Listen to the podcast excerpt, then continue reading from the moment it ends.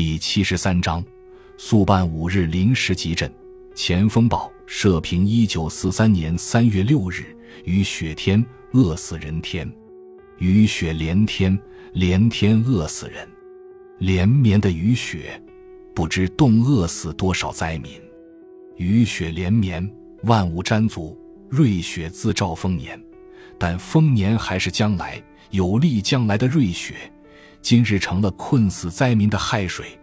两日来，有许多灾民已饿得病莫能兴，再不急救，即将雨毙。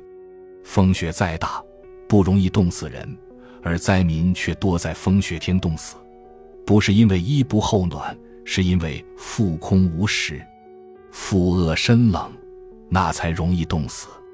无食少衣的灾民又无屋可住，在风雪交加、天寒地湿的苦况中，避居檐下，瑟缩一团，衣单身冷，无食充腹。他们已不能沿门乞讨，再无人施救，除饿死之外，还有什么路可走？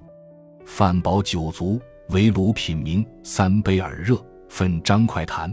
饭后茶余，铸成同乐，玉香连抱。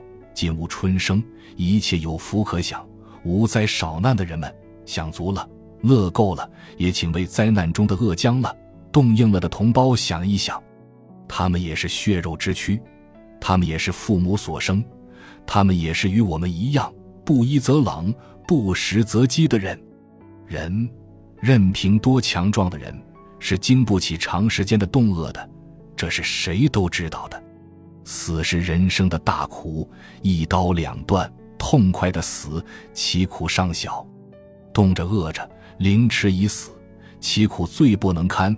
这也是谁都知道的。人之为人，贵有同类意识与同情心。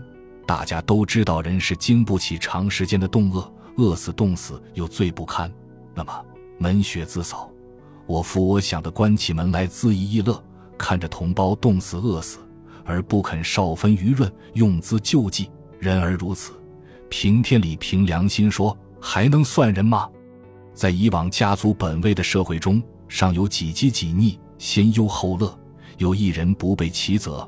若挤退而那支沟中的舍己救人的仁人义士，而今日的社会渐成为社会本位的社会，有许多人不被责，许多人不能生，而社会上竟乏慨然解囊、舍己救人的意识。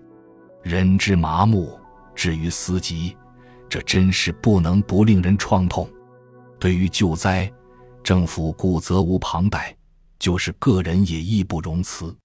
人类进化的今日，重阳有如衣带，万里化为比邻，一发牵，全身动，全人类以休戚相关，而一国一族之同胞，还哪有秦越肥瘠之分呢？分则极不是同胞。即不成一个文明的国家，我们是不是具有同类意识、同情心的仁人义士呢？光说不算，在这风雪奇寒、许多同胞行将冻死、饿死的今日，就是对我们的一个有力考验。